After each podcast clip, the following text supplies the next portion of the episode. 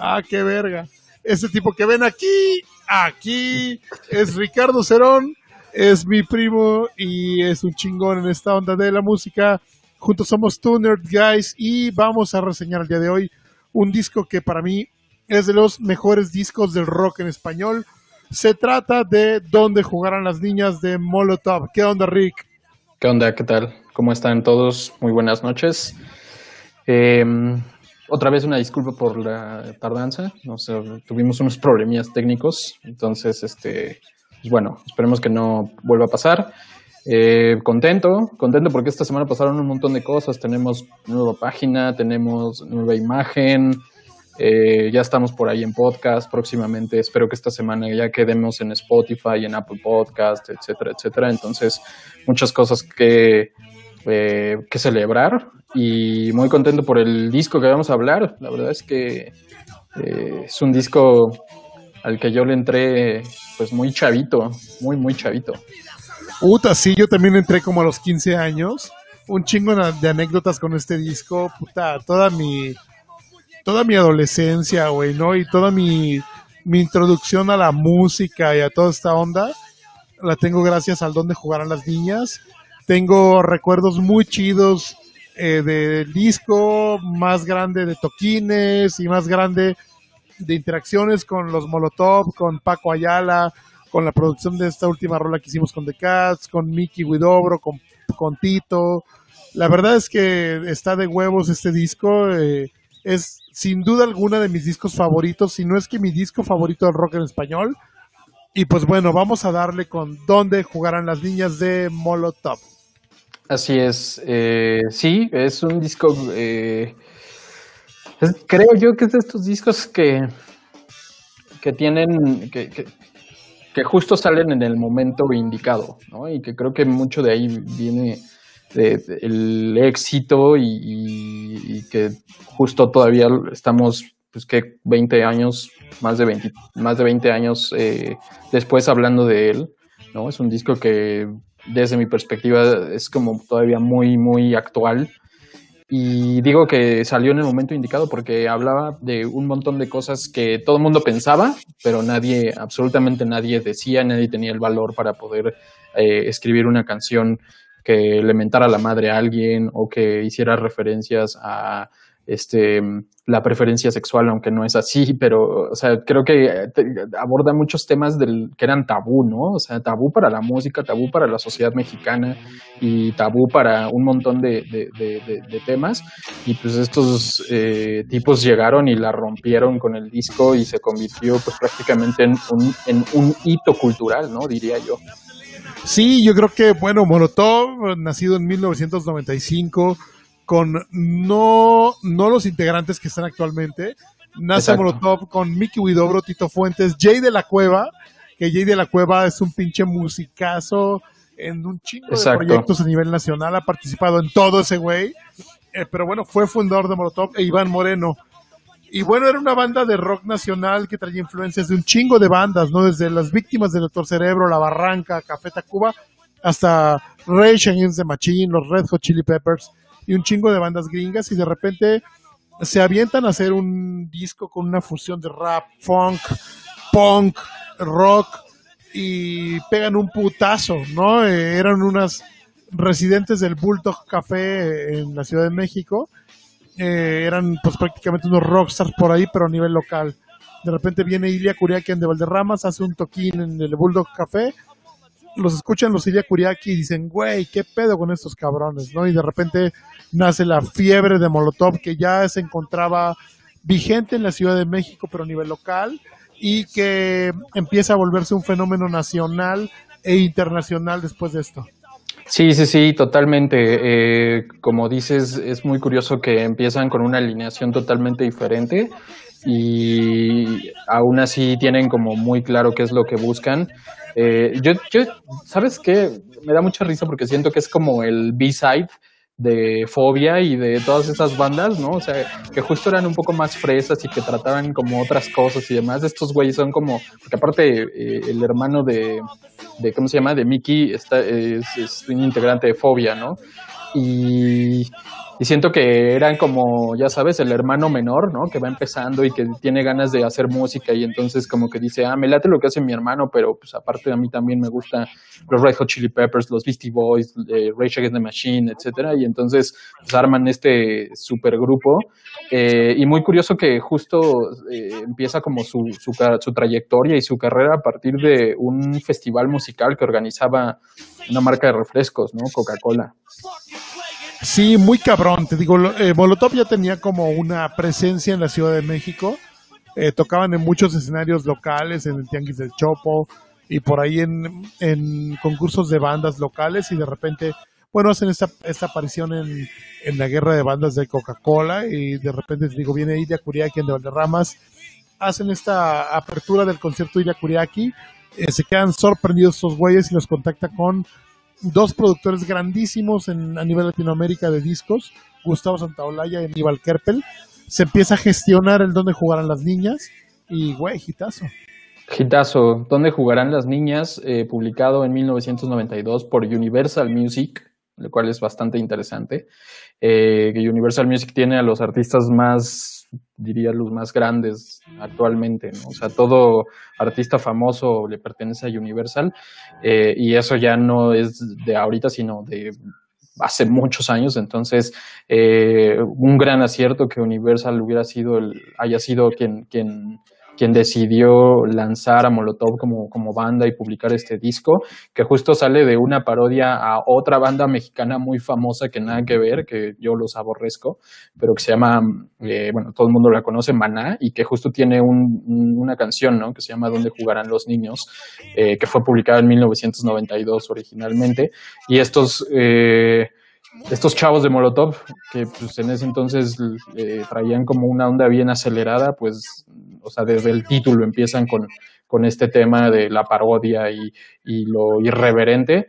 Y me encanta, eh, creo que tiene mucha influencia, como decías, de, de, algunas bandas, pero a mí particularmente me parece que hay dos tracks en donde eh, se nota mucho la mano de, de Santa Olaya, no únicamente en temas de producción, sino en, temas incluso hasta ideológicos, ¿no? Eh, la verdad es que es un disco bien interesante. Creo que tiene un sonido muy, muy, muy diferente y eso es algo que me gusta porque hay dos cosas, ¿no? Una es las bandas mexicanas no estaban haciendo esa clase de, de, de, música, ¿no? O sea, como que no, no solían mezclar ese tipo de estilos, o sea, no, no, no escuchabas a alguien que sonara como Rage Against the Machine o los Beastie Boys o los Chili Peppers con, con, con como sonaban en el, ¿cómo se llama este disco? El One Hot Minute, sino que más bien era como Caifanes, como Ilya Kuriaki, o sea, como, como otro un estilo rock más aburrido, ¿no, güey? Exacto, exacto, ¿no? Y, y no entonces tan y rebelde, ¿no? Exacto, y entonces de repente llegan estos, estos güeyes y, o sea, desde que empieza, eh, o sea, em, empieza el primer track, ¿no? Que no, eh, que no te haga Bobo Jacobo y, Oye, y pues vámonos los tracks, ¿no? Vámonos si quieres, si quieres, va, sí, venga, sí, si quieres. Está muy cabrón. Bueno, un dato antes. Eh, la portada del disco, ¿qué sabes de ella? Ah, pues eh, nada, o sea, solo sé que es muy controversial porque pues muestra esta imagen de una chica con ropa, la ropa interior abajo, que justo se nota, al menos para la cultura mexicana sabemos perfectamente que se trata de una chica de secundaria, ¿no? Porque es el uniforme de oficial. secundaria ¿no? Exacto, de secundaria pública, pero es el uniforme oficial de casi todas las secundarias. Entonces, este, pues sí, era como. Es una escena muy cabrona, ¿no? Porque pues acá en México el pudor y, y toda esta cuestión en, en esa época, que pues era un, un, tema tabú el sexo, las drogas, el rock and roll.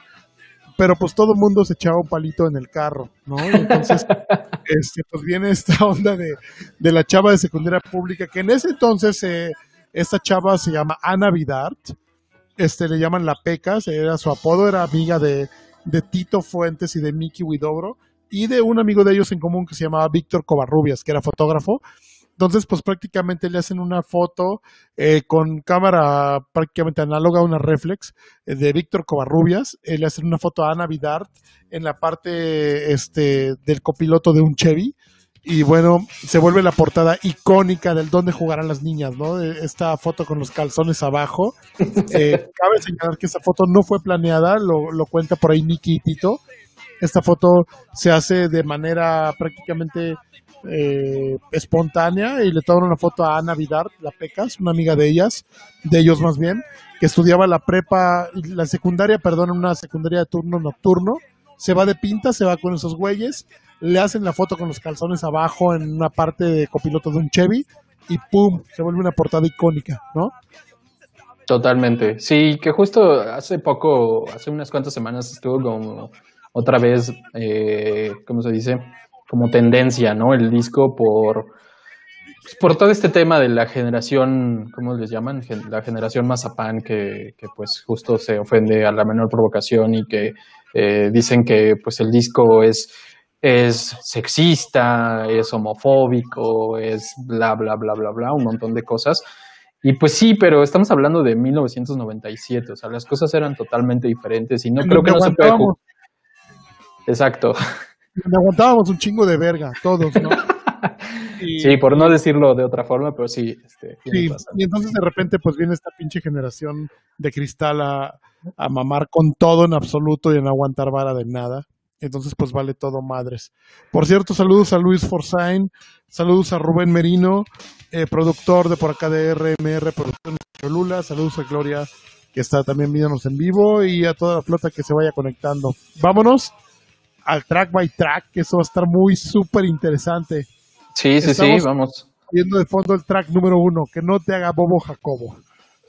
Que no te haga bobo Jacobo, que es claramente una referencia a Jacobo Zabludowski, un comunicador de pues, prácticamente que estuvo al aire 30 años, una cosa así, o sea, creo que es el, comunicador más emblemático de la historia de la televisión y de los medios de comunicación en México. Y justo eh, es una clara referencia a él porque pues prácticamente... Eh, pues era como la imagen más representativa en términos de lo que la gente entendía y, conocía de lo que estaba pasando en el país, ¿no? Entonces, eh, de hecho, o sea, todos sabemos esto de los medios de comunicación y cómo controlan y demás. Y hay, o sea, la, la, la canción habla mucho de esta alianza que había con el PRI y de, de, hecho menciona a Salinas en alguna parte de, del, track. Entonces, eh, justo me parece muy chistoso que es como un, una forma de empezar el disco diciéndote, oye, venimos con otra cosa, despiértate, ponte las pilas, venimos a, romper madres.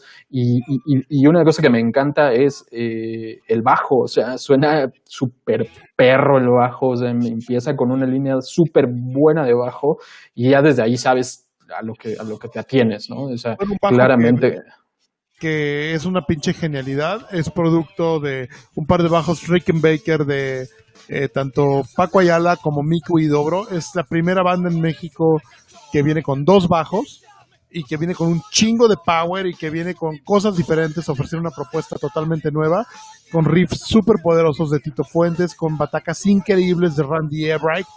Y bueno, viene con este track dispuesto a decirte, despierta, cabrón.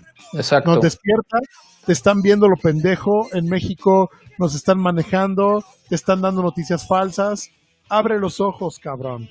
Sí, exacto. De hecho hay, eh, hay como una referencia de un medio argentino, no sé cómo llamarlo, pero bueno, el punto es que lo que decía eh, la cadena de medios más grande de Argentina decía que ellos podían quitar a un gobierno con una portada, ¿no? Y, justo hace referencia al poder que, que, tienen y tenían, tienen todavía, ¿no? Algunos medios de comunicación.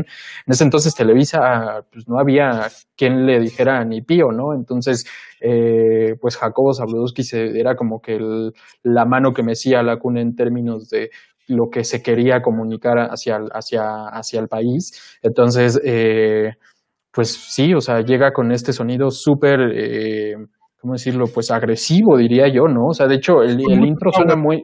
Ajá, el, el, intro me suena mucho a Rage Against the Machine, o sea, eh, escucha su, su, su disco eh, Evil Empire, que es también uno de sus discos más emblemáticos de Rage Against the Machine, y suena mucho a eso. Y luego, cuando estos, estos como, eh, ¿cómo decirlo? Este contrapunto que hacen con las voces es muy Beastie Boys, entonces Eh, me encanta, súper enérgico. Creo que es uno de, mis tracks favoritos del, Es un gran track. Se termina el track y vamos con el track número dos, que es Molotov Cocktail Party. Esta rola, yo tengo cuates que dicen, güey, pinche rola sobra. No, no mames, es un rolón. Realmente es una de las composiciones de Randy. Randy viene y hace esta rola Molotov Cocktail Party, que prácticamente habla de una, pues un cotorreo de un día, un fin de semana normal, eh, de un gringo con sus brothers mexas en la Ciudad de México. Sí, exacto. A mí, o sea, no me, no me sobra, porque sí es, un, es una gran canción, es una gran composición, pero siento que es como, como el molotov que, como del, lo que decían, ¿no? Eran unos niños fresas y siento que esta canción es como la canción de los niños fresas, luego cantada por un, por un chavo que, es, que, que, venía de Estados Unidos, que su papá era un agente de la DEA, etcétera, etcétera. Entonces, pues claramente, o sea, es de estos chavos que enfiestaban, ya sabes, con bucanas y, y esa clase de cosas. Entonces, está buena la canción, pero, pero sí, sí creo que no le aporta tanto al disco en, en, términos de, de, concepto, ¿no? Bueno, yo, yo, no me puedo quejar. La verdad es que pues yo fui un niño fresa que estudió en escuela de paga y realmente pues eh, consumía de las drogas que fumaba el papa, cabrón. O sea, realmente eh, sí agarrábamos fiesta y nos metíamos en desmadres. Pero bueno, Robert, que está conectado ahorita, igual Denis, no me van a dejar mentir, son mis cuates de, la adolescencia. Eh, prácticamente empedábamos con lo mejor, fumábamos de lo mejor y cotorreábamos con lo mejor. Y de esta generación viene Molotov, ¿no? De la generación que cotorrea en el barrio, pero no vienen del barrio, ¿no? Vienen de un estrato social alto, los cuales tienen acceso a instrumentos vergas, cosas chingonas, y entonces tienen acceso también a música gringa porque no todos lo tenían, ¿sabes? Eh, la gente que en México pues tenía acceso a La Barranca, Caifanes, Cafeta, ya los muy internacionales Soda, ¿no? Exacto. Pero de repente los Molotov que tienen acceso ya a Rage Against the Machine, a los Red Hot Chili Peppers, a bandas, a Smashing Pumpkins y a bandas eh, gringas y entonces pues traen otra ideología y vienen a cambiar ese chip de la banda local, ¿no? Yo creo que eh, esta, esta mezcla de la clase social media alta con la clase social media baja, donde estos cabrones se movían, que no venían del barrio, pero que se movían acá abajo, da, da razón esto. No este tipo de, de, mixture entre el barrio y los fresas, ¿no? Y, y viene esta cuestión de Molotov Cocktail Party. Sí, exacto. O sea, digamos que le hablaban a la clase media y la clase media siempre ha sido como el grueso de la población, ¿no? Entonces, creo que también ahí tiene mucho que ver el, tema de que mucha gente se identificó con, con, con, con la banda. Entonces, sí, definitivamente. Y también un punto que acabas de mencionar, eh, me parece súper importante y muy bueno, es que eh, es la primera banda que trae estos sonidos, la primera banda que tiene eh, esta dinámica de empezar a copiar más bandas gringas eh, que, lo que estaba pasando en la escena latinoamericana, ¿no? Y de ahí justo tenemos a los Plastilina Mosh, no sé quién más se me están viendo. de, esa época sale Plastilina Mosh, Zurdo como es lo que antes de Zurdo, sale Jumbo, sale Control Machete, eso es un poco más tarde. Eh, yo, yo creo que es unos cinco años más tarde, ya cuando Surdoc Movimiento se convierte en Surdoc, ya cuando desaparece machete, cuando salen otras bandas como Pastilla y ese tipo de. Exacto, todos. resorte. Bueno, Resorte sí es como de la época, ¿no? Que, que por cierto, eh, acaba de fallecer un, integrante de Resorte, ahorita hablaremos de ello. Este, pero, cabrón, es, e, era, fue increíble la onda de, de Molotov en el momento. Saludos por favor a Víctor Blanche, Luis Felipe García, que comenta por aquí en, en la transmisión que su papá lo puteaba cuando escuchaba el disco de Molotov. Era clásico, ¿no?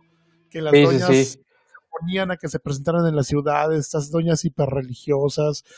Eh, que pues realmente sus hijos fumábamos mota, ¿no? Pero ellas lo desconocían entonces pensaban que íbamos a fumar mota a los conciertos de Molotov, ¿no? Sí, sí, sí. Em, pues te digo, o sea, causó mucho ruido y demás. De hecho, yo, mi primer acercamiento con el disco fue a, partir de, una de mis primas, que ella estaba en tercero de secundaria, me parece, ¿no? Y entonces lo, lo llevó a mi casa en un, en un cassette y sí fue como de, pero no le digas a tus papás que estamos escuchando esto y lo escuchamos así a escondidas y demás, porque este, pues era como súper fuerte, ¿no? O sea, mis papás cuando me iban a dejar escuchar algo así, o en general, yo creo que los papás de todos, ¿no? Que ya después, conforme avanzaron, pasaron los años, o sea... Se normalizó eh, este pedo. Exacto, totalmente, ¿no? Y ya lo podía poner en mi casa sin ningún tapujo. Bueno, en mi casa nunca hubo pedo, mi papá de repente sí escuchaba como Pink Floyd y Jess que eran güeyes que se metían hongos en vez de mota, entonces no había tanto pedo. Igual de repente cuando mi jefe encuentra pues una, una bolsón de mota ahí escondido en mi cuarto y me dice, güey, ¿qué pedo con esto? Y le digo, pues es mota. Me dice, ya sé que es mota, güey, pero ¿qué pedo con esto? Y dije, no, pues güey. Este, no seas pues, atascado. Es de unos cuates. No, mi papá agarró y me dijo, güey, yo estudié en la UNAM en el 68. O sea, no seas mamón, ¿no? Sé que es, pero no fumes esta mierda, fuma algo mejor. ¿no? Te introdujo también atrás. Vámonos a voto latino. Voto latino, creo que aquí es donde te digo se ve un poco más la mano de Santa Olaya en, términos de, ideología, ¿no? Porque justo Santa Olaya tiene una historia muy, muy eh, interesante, sale de su país justo a raíz de la dictadura en el 87 y se va a los Estados Unidos. Entonces, si alguien sabe de opresión y de temas que tienen que ver con política, pues justo era el tipo, ¿no? Y la verdad es que siento que eh, para ese entonces eh, probablemente Molotov, es, mi percepción, eh, los chicos de Molotov pues estaban como metidos en otro círculo, metidos en otras ondas y de repente llega una persona como Santa Olaya y les dice, este, oigan, pues qué creen, ¿no? La vida no, no es sus fiestas con alberca y demás, sino que pues también están pasando cosas así de fuertes y además pues justo veníamos de un contexto histórico, político y cultural bien fuerte, ¿no? O sea, todos recordamos el 94 con todo lo que pasó en el en el ámbito político, en el ámbito político, la muerte de Colosio, el, triunfo de nuevo del, del, del, PRI, ¿no? Estábamos a mitad de, sexenio, entonces eh, sí como que había un, un, ¿cómo decirlo? Como un sabor de descontento y un sabor de, pues la neta, esto no está tan chido, ¿no? Entonces, eh, justo creo que esta canción eh, es, le da el clavo perfecto, ¿no? Y, y, entra justo para, para, alzar la voz y convertirse en una especie de himno, ¿no? De, de, de lo que estaba pasando culturalmente a nivel México y Latinoamérica. Sí, Voto Latino es muy cabrón, de repente empieza también con este riff súper poderoso que, que, evoca los ritmos latinoamericanos y que no pierde el sentido del rock. Había muchas revoluciones también en Latinoamérica, el zapatismo por aquí en México, las cuestiones de elecciones en Uruguay, en Chile, también eh, trifulcas y de repente eh, vienen todas estas bandas como los Tetas, Ataque 77, ¿no? A, hacer la contracultura en Latinoamérica. Molotov se une a eso con voto latino. Eh, de la mano de Gustavo Santaolalla logran eh, amalgamar prácticamente los ritmos latinos con el rock. Se vuelve un himno de la unión de los latinos, eh, que estábamos muy fuertes en, en, esa época, tanto a nivel Latinoamérica como a nivel internacional. Y bueno, ¿qué te puedo decir? Es un super track, ¿no? Sí, a mí me gusta mucho. Me parece que que tiene un sonido igual, totalmente diferente a lo que habíamos escuchado, independientemente de que suena, o sea, de que habla y, tiene una temática muy latina, el sonido me encanta. Sí, es un gran track. Eh, independientemente de todo, terminamos ese track y empieza el otro. Güey, se nos están yendo súper rápido los tracks de este disco. Es que contar. Vámonos con Chinga tu madre y no la tuya. Esta canción que, bueno, es una frase emblemática del, del mexicano, ¿no? Hay uno, uno, uno, de mis tíos que vive en Los Ángeles, dice, no hay como decirle a alguien chinga tu madre, o sea. es un mantra.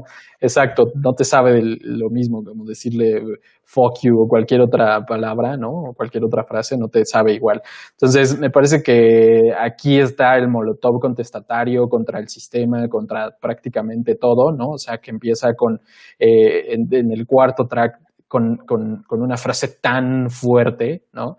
Y que a mí me, me, me hace referencia a, pues, prácticamente las tres bandas que, probablemente más estaban sonando en términos de, los Estados Unidos, que son los Red Hot Chili Peppers, los Beastie Boys y Rage Against the Machine. Eh, los, eh, tienen esta, este juego con las voces que me encantan, ¿no? Estos como gritos y demás, que esos 100% los Beastie Boys, eh, y me encanta la, línea de bajo que, que tocan. Puta, sí, digo, Molotov con esta rola, prácticamente, eh, según Mike Gusowski, productor de Daft Punk y de otro chingo de bandas más, él dice que el track 4 de un disco es el track que va a tener más trascendencia de un disco y que es el track que tiene que llegar con más poder de todos. Y pues bueno, Molotov viene con Chinga tu madre como su track número 4 con el cual empieza con líneas de bajo súper poderosas, con una bataca también, con un chingo de energía, esa Les Paul de Tito Fuentes que, vamos, es increíble, y vienen con un, con un juego de palabras, ¿no? diciendo, ¿sabes qué? Chingo yo, chingas tú y chinga tu madre, ¿no? eh, refiriéndose un poco en, en la rola a que la jefa de su vieja no los deja estar Exacto, esa, esa, frase me encanta. Sí, ¿no? pero realmente tirando como carrilla a, la mentada de madre, que es un mantra nacional, ¿no? Que, que nos hace evocar pues todos esos momentos chidos con la flota, ¿no? Yo soy de Veracruz y prácticamente allá los jarochos nos, nos saludamos con una mentada de madre por las mañanas, ¿no? Eso es muy normal. Sí, exacto. Y no, y no llorabas. No, no, no, nunca. Y aparte, güey, digo, la, la verdad es que eh, se, vuelve prácticamente un himno, también chinga tu madre. Es que está muy cabrón. Este, está muy cabrón este pedo de, de dónde jugarán las niñas, porque todos los, tracks, los únicos que fueron sencillos fueron Voto Latino y Puto, pero todos los tracks se volvieron unos himnos, cabrón. O sea, sí, sí, sí. es cabrón que hombres y mujeres, fresas y no tan fresas, se aprendieron los tracks y, prácticamente vas a un concierto de Molotov y puedes ver a toda la raza, ¿no? Desde el de la taquilla, el vendedor de las chelas, el fresa que va con su vieja, el güey que va con sus cuates, cotorreando y coreando chinga tu madre al unísono.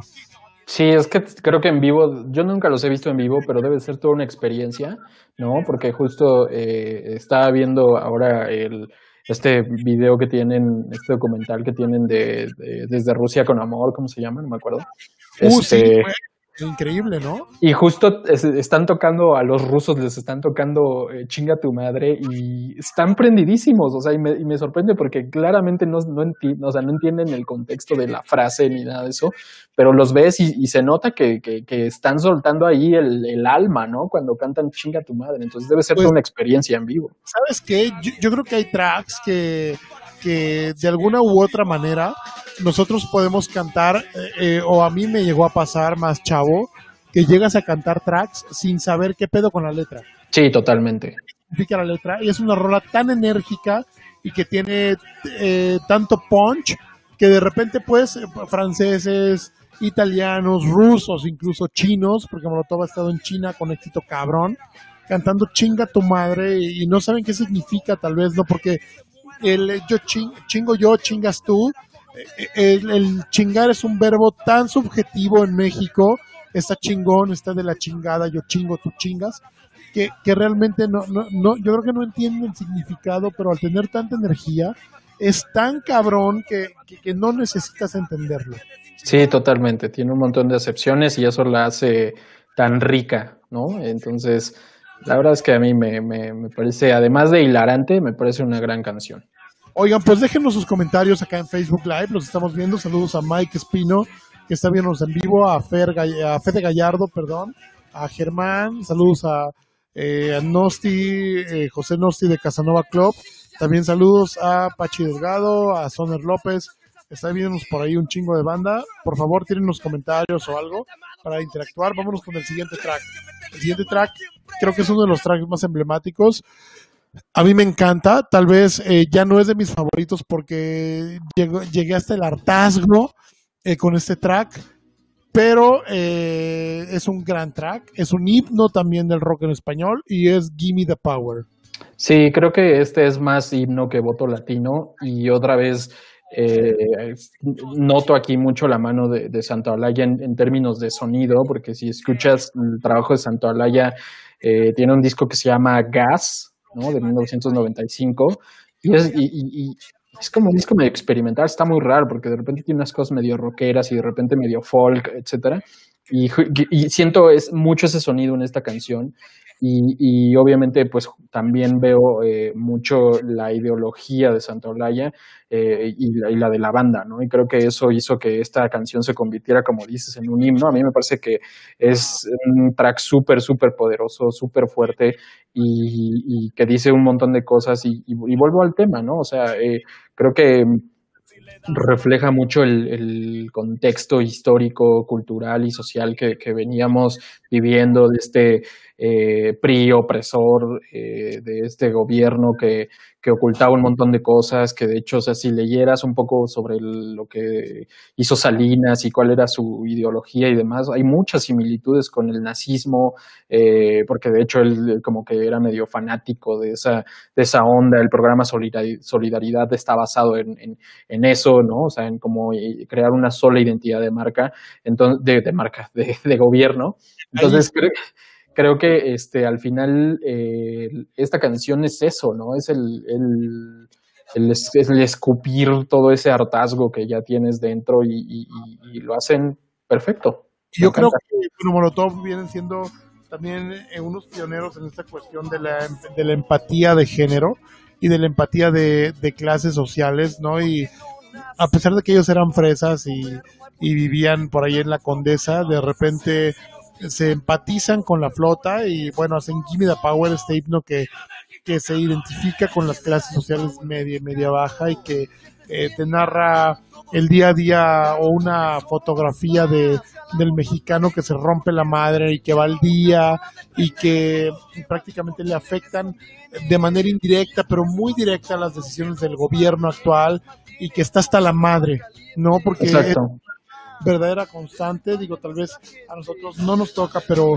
eh, eh, hay mexicanos o habemos mexicanos que día a día tenemos que rompernos la madre, madrugar y estamos hasta la madre de las malas decisiones del gobierno, ¿no? Y, y esta rola viene a reflejar todo eso y entonces, ¡pum!, de repente viene eso, ¿no? La, la, la empatía y tanto fresas como no tan fresas, como rockeros, como no tan rockeros y como chavorrucos del entonces, de ese entonces, como chavitos de ese entonces, dicen, güey, Molotov son la verdad. Totalmente. Aquí es donde con Gimme the Power, que sí fue sencillo, eh, arman un desmadre eh, a nivel nacional y le pesan a las, al, positivismo social. Le pesan al catolicismo, le pesan al PRI, le pesan a, las, a la derecha mexicana, le pesan a todo este contexto social y es donde se empieza a hacer un poquito más un movimiento sociocultural y no solo musical molotov. Sí, totalmente. La verdad es que es un track súper poderoso. Probablemente yo diría que es el track más poderoso en, ese sentido de, del rock mexicano de los últimos, que te late, 30 años o más fácil. Sí, fácil, sin pedos. Pues, hey, hablamos demasiado de Gimme the Power, se acaba el tiempo para esa rola. Y vamos con el siguiente track del disco que es Mata TTT. Mata TTT, que a mí me suena mucho a los Beastie Boys. Eh, me gusta mucho. De hecho, suena mucho al, disco eh, previo de los Beastie Boys, que es este Ill Communications, de donde sale Sabotage, ¿no? Que justo es una mezcla ahí de rap con punk rock y está súper bueno el disco, es una, es una joya, deberían de escucharlo cuando tengan chance.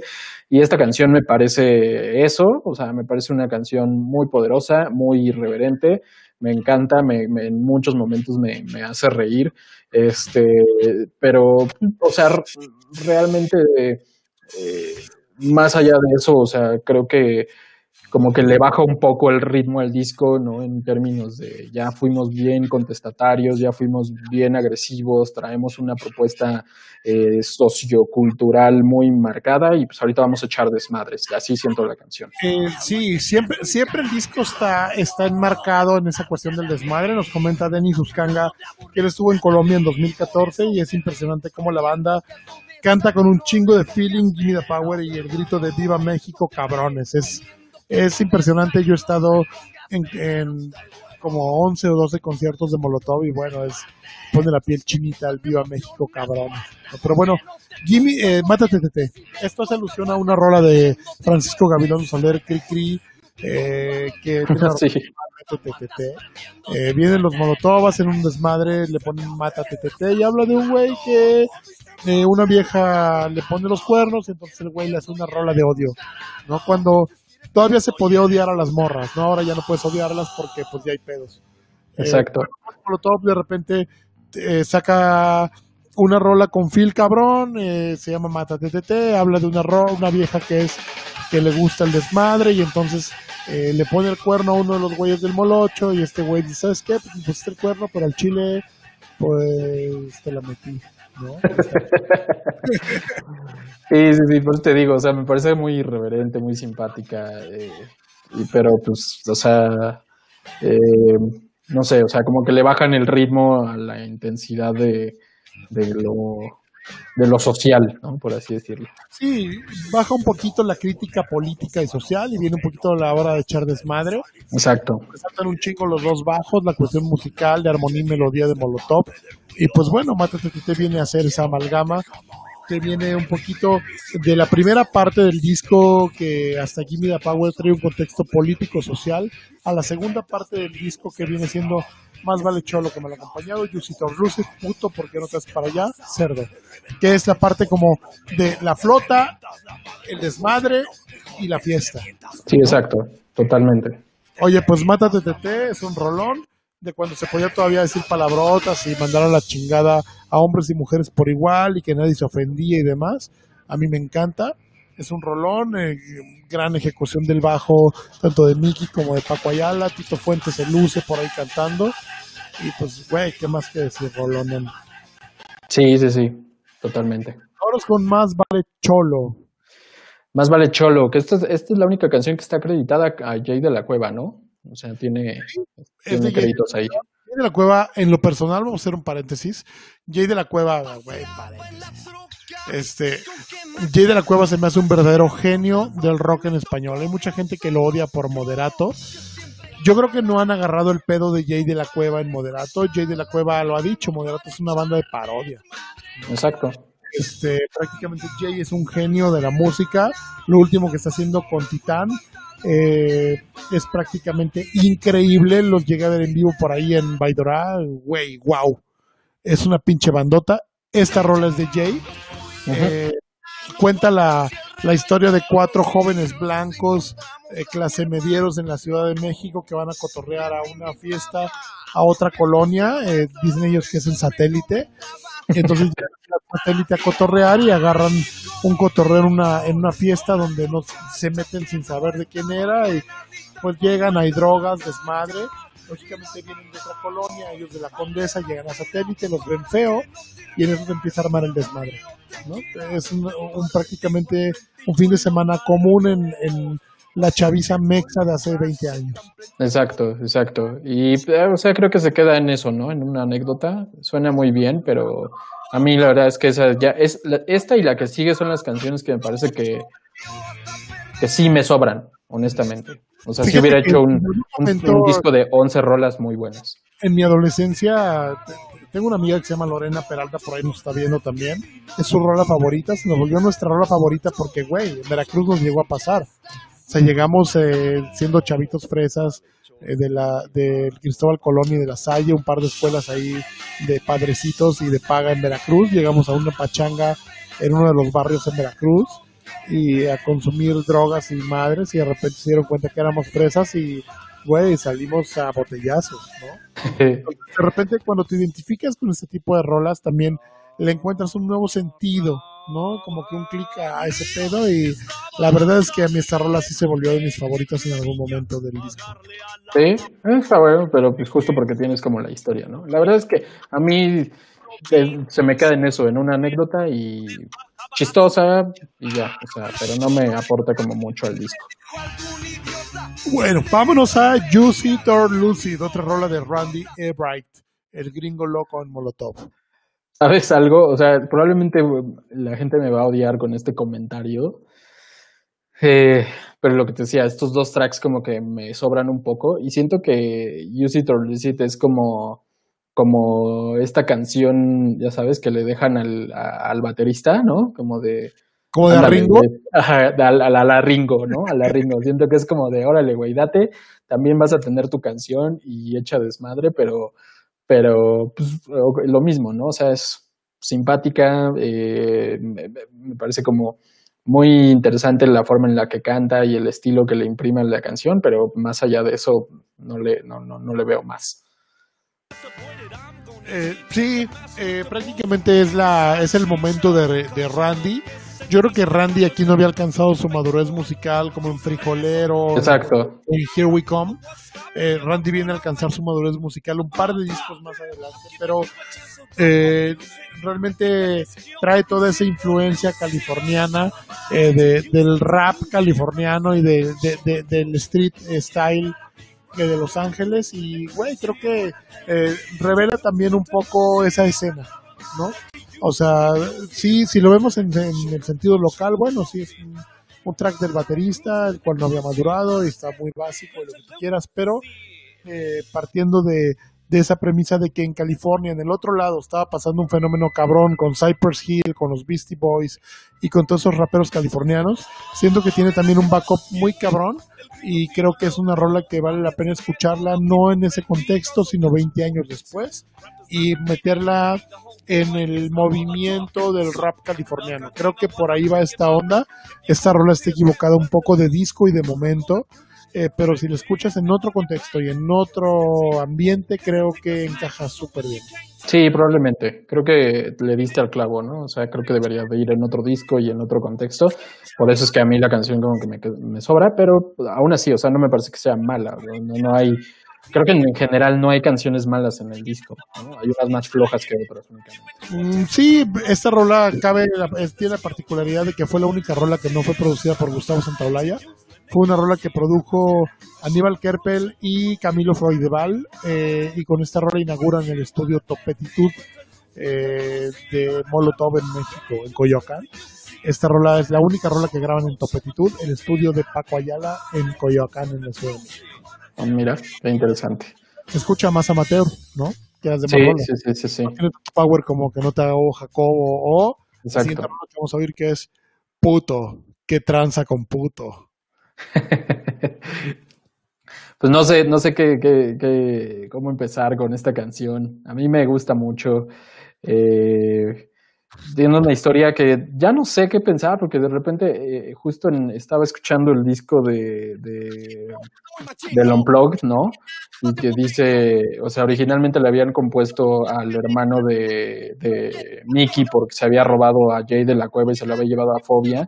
¿No? Y era como un reclamo. Y después dice en, el Unplugged, dice, esta canción no está dedicada al hermano de Mickey, no sé qué, y tampoco es homofóbica. Me parece que no es homofóbica porque de entrada la palabra no necesariamente tiene que ver con eso, sino con otras otros temas, no voy a ahondar en eso, pero me parece simpatiquísima, me encanta la batería, me encanta la letra, me encanta cómo cantan, cómo hace todo este juego con la voz y, y, las voces de los demás integrantes, ¿no? Como, como si fueran una dinámica de te respondo y demás. O sea, la verdad me parece una genialidad la canción más allá del título. Eh, yo creo que esta canción viene a representar a toda una generación eh, prácticamente nuestra generación éramos unos güeyes que lo que no nos gustaba lo decíamos sin importar lo que fuera a pensar el gobierno, las feministas, eh, los católicos, los hiperderechistas, etcétera. Y creo que adoptamos el término qué puto como ese güey que no tenía el valor para hacer algo, ¿no? Yo creo que las generaciones nuevas, eh, los Zetas y los Millennials ya vienen con el chip de que puto es aquel que toman todo muy textual y entonces puto es aquel que es homosexual, ¿no? Sí, no, no, no. El homosexual, yo creo que era un tema que estaba tan escondido que ni siquiera lo veíamos como aquí de frente, ¿no? Entonces, eh, para nosotros un güey puto era como decir, ah, qué puto, no te atreves, ¿no? O qué puto, güey, chingaste ese güey, ¿no? Exacto. Ese güey que es un mierda, ¿no? Entonces, yo creo que esta rola viene a decir eso, ¿no? El que no brinque, el que no salte puto, el que no eche desmadre es puto y el que me chingue es puto, ¿no? Entonces, sí, exacto. Yo creo que no tiene nada que ver con una cuestión de género, ni tampoco con una cuestión de denigrar a nadie. Yo creo que habla solamente de que todos eh, tenemos que echar desmadre, todos tenemos que tener un lugar igual en la sociedad y todos tenemos que que vernos como iguales, como hermanos, ¿no? Y siento que eso trata puto. Es una rola que es de Tito Fuentes. Es las tres rolas de este disco que más tienen ritmos como un poquito diferentes a la onda del rap y así. Son tres rolas de Tito, que a mí Tito se me hace un tipazo. Lo conocí por ahí en, Santa Bárbara, California, en la fábrica de Seymour Duncan. Eh, güey, es un güey que es un desmadre. Toda su vida también tuve oportunidad de tratarlo eh, con Boris el gerente de Guitar Gear en la Ciudad de México, y güey, o sea, en Guitar Gear estaba como prohibido subirle a los amplis a más de tal nivel, ¿sabes? O sea, podías llegar y probar un ampli a tal nivel, de repente llega Tito, le pone Boris un ampli, y se voltea Boris y Tito, va, vámonos, no, 11, güey. Y probaba el ampli y llega Boris, oye, Tito, no puedes, fíjate que sí, ok. Le bajaba, se volteaba Boris y 11, güey. No, ese güey es un, niño eh, que es muy creativo y bueno, hace tres rolas de las más creativas del disco, Voto Latino, Puto y Cerdo que es otra de las rolas que es súper creativa y que es la de las pocas que no tienen este género del rap en este disco. Sí, totalmente. si quieres pasamos a la que sigue, o a, no sé, hay algo más que quieras contar de puto. No, no, digo, no, no, hay mucho que contar. Creo que todos podríamos cantar cantar puto prácticamente de inicio a fin. Eh, Luis Can dice que la, digo Luis Vivero dice que la porra me saluda y Yesh dice que yo soy bien puto. sí, también a mí en los comentarios me decían. Creo que era negro, carnal. Exacto, era la canción que más te gusta. Y... castiga dos veces. Oye, entonces, ¿por qué no te haces para allá al más allá? ¿Qué tranza? Eh, me, me, parece súper simpática, bien chistosa. Eh, y de hecho, es la canción. Fíjate que no había escuchado, más bien, no escucho a, Cypress Hill en el disco más que esta, en esta canción. Y Cypress Hill es justo de estas bandas que, que también la estaban rompiendo en los Estados Unidos, ¿no? Y siento como que desde, desde que entra trae mucho ese sonido y, de repente la convierten en otra cosa mucho más, más rockera, eh, pero me gusta esa, esa mezcla, ¿no? De entre de, estilos, de repente también otra vez suena mucho a los Beastie Boys, pero definitivamente creo que eh, tiene más onda medio hip hopera, ¿no? Al principio, no sé cómo llamarlo, eh, y la letra me parece simpaticísima, me encanta, también una genialidad, creo yo creo que, bueno, quítate que masturbas o por qué no te das para allá al más allá. Es una de estas rolas que también se me hace un pinche rolón y que es bien cabrón de lograr. O sea, es bien cabrón de lograr que una rola que no tenga coro, porque es una rola que no tiene coro, la gente se la aprenda y la cante en los conciertos de principio a fin. ¿Sabes? Es una rola que es pesada, una rola que solamente tiene dos bajos, no hay guitarra, no hay una base rítmica es prácticamente un drum and bass súper pesado, güey, con una eh, armonía muy complicada y con unos gritos que prácticamente hacen la voz de esta rola y que, pues, cabrón, o sea, la rompieron.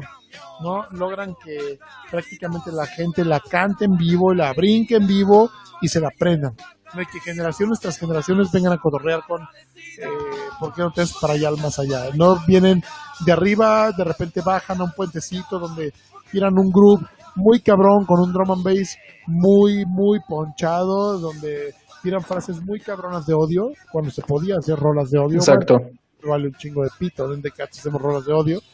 Este, pero eh, prácticamente inspirando a otras bandas que 20 años después, como de Nalgas, Chingadazo de Kung Fu, nosotros de Cats, siguen haciendo este tipo de géneros, ¿no? Géneros inspirados en esta rola. ¿Por qué no sí, sí, sí. Sí, sí, sí. La verdad me, me gusta mucho la canción. Buena. Sí, es un pinche rolón. Vámonos con la rola que sigue. Es una oda al funk y. Me encanta. Es mi favorita del disco. Güey, rola cerdo. Sí, sí, sí. Me encanta. Me encanta justo ese sonido de los Dobby Brothers. Este. No sé, o sea. Brillante, magnífico. Eh Y una de las cosas que me, que me, gusta mucho es este juego que hacen con el bajo, ¿no? Y de hecho creo que, no sé si son dos líneas de bajo diferentes porque de repente se escuchan algunas variaciones.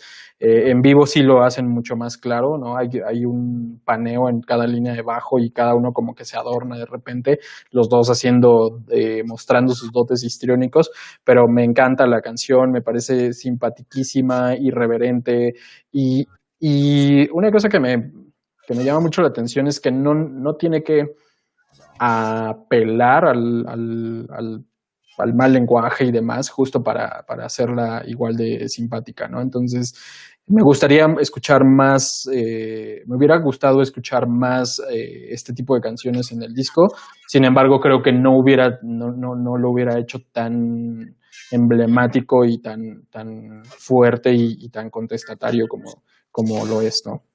Eh, sí, bueno, yo creo que prácticamente esta rola eh, eh, nos deja ese sabor de boca.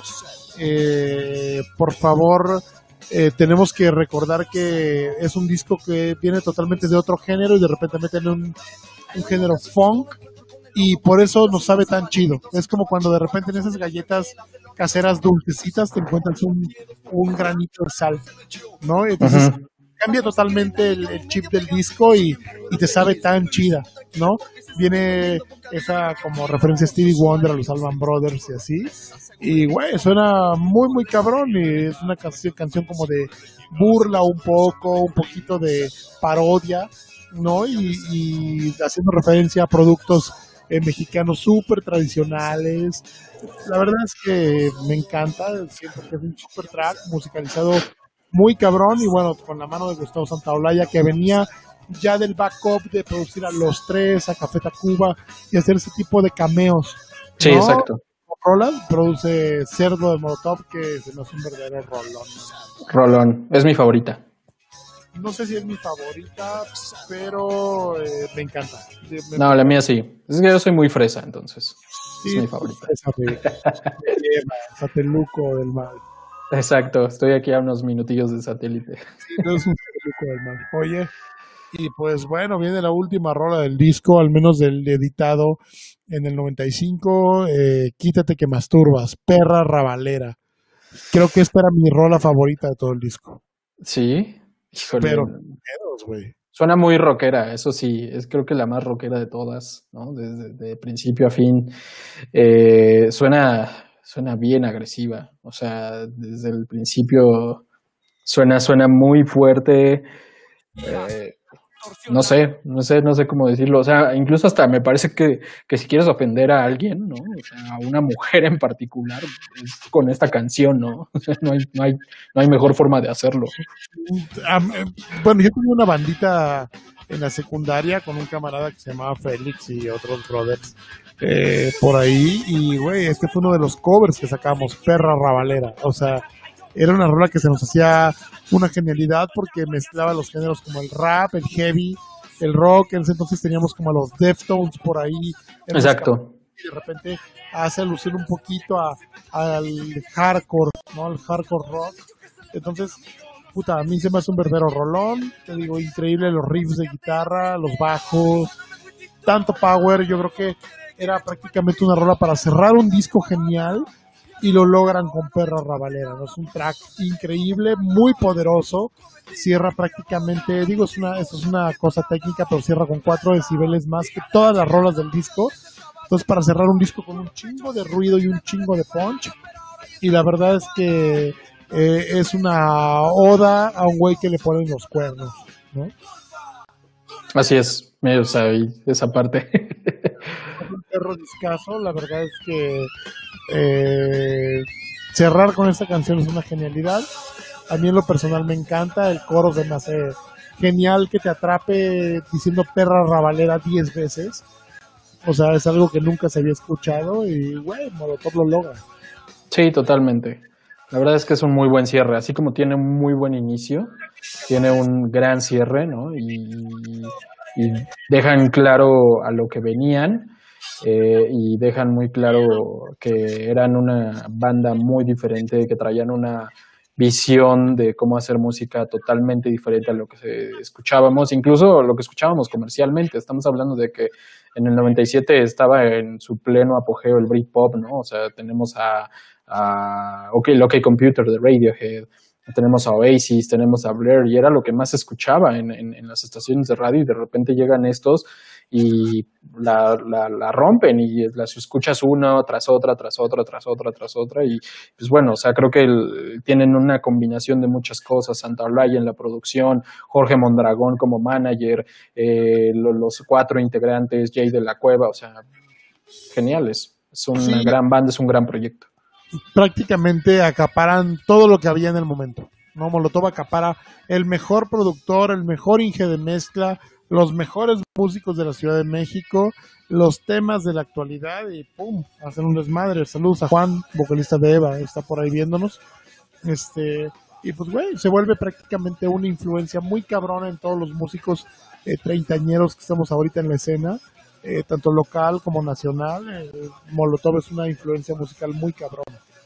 Sí, totalmente. Y te digo, o sea, sobre todo por lo que marcó y, todo lo que vino después, ¿no? O sea, el, eh, esta onda creo que le dio un, una especie como de respiro al rock y a la escena musical mexicana, Y a mí creo que de aquí surge una de las bandas que más me gusta a mí, que es Plastilina Mosh. Eh, y que probablemente de no haber tenido a Molotov no, hubiera, no hubiéramos tenido esto porque los, las disqueras no se hubieran animado a empezar a producir ese, ese tipo de grupos. Sí, bueno, Plastilina es una bandota también, por ahí vamos a reseñar algunos de los discos yo creo que más adelante, pero en efecto, o sea, Molotov vino a destapar eh, prácticamente todo ese movimiento del rock nacional eh, del eje Monterrey-Guadalajara DF eh, nacen bandas increíbles de por ahí de ese eje. Yo creo que tendremos que hacer algún programa con, con un especial de esas bandas, que tal vez no sea un disco, sea un especial de, de bandas de ese movimiento. Y pues bueno, termina con esta rola este disco. Así es. Pues un discazo, la verdad, ¿eh? Un discazo eh, lanzado en el momento correcto, bajo muchos eh, puntos que le dieron mucha fuerza al disco. Oye, pues dos Grammys latinos, muchos premios MTV, muchos reconocimientos a nivel Latinoamérica e internacional. Creo que no cabe duda que es uno de los discos que marcó nuestra adolescencia y nuestras bases del rock. Así es. Muy, muy, muy buen disco. Oye, pues eh, yo con eso terminamos. Prácticamente es un es un honor, Rick, tenerte por acá domingo tras domingo. Creo que a pesar de que se nos complica un poco, de que Rick tiene por ahí a mi sobrina que adoro, Valentina, y yo tengo a un proyecto también que adoro, los suculentos. Este, llegamos tarde y todos madreados y ojerosos porque pues, estamos rucos, pero lo hacemos con mucho amor. Eh, créanos nos cuesta un chingo de trabajo de repente el, pedo este tecnológico del streaming y demás, pero pues tratamos de, entregarles lo mejor de nosotros, eh, eh, reseñando un disco cada fin de semana, este fin de semana nos tocó Molotov, el fin de semana que viene no nos hemos puesto de acuerdo, Rick, ¿qué disco te gustaría? Pues mira, justo que estaba, ahorita que estaba escuchando a, Molotov y que me puse a, revisitar eh, el, One Hot Minute de los Chili Peppers se me antojó. ¿Por qué no reseñamos el Californication de los Chili Peppers? Órale, es un discazo. Eh, no es de mis favoritos de los Peppers, pero le voy a, voy a estudiarlo en la semana. Y venga, vámonos con el Californication la siguiente semana. Yo digo porque al final también es como muy generacional, ¿no? Es un disco que la rompió. Sí, la rompió cabrón. Digo, mi chava que es más de escuchar pop, de repente ama el Californication, ¿no? A mí también me gustó el Californication, aunque mi disco favorito de los Peppers es Blood Sugar Sex Magic. Creo que el Californication alcanzó una madurez musical de los Peppers y pues, merece que le tiremos una reseña al fin que viene. Va, venga, pues así, nos, así le hacemos.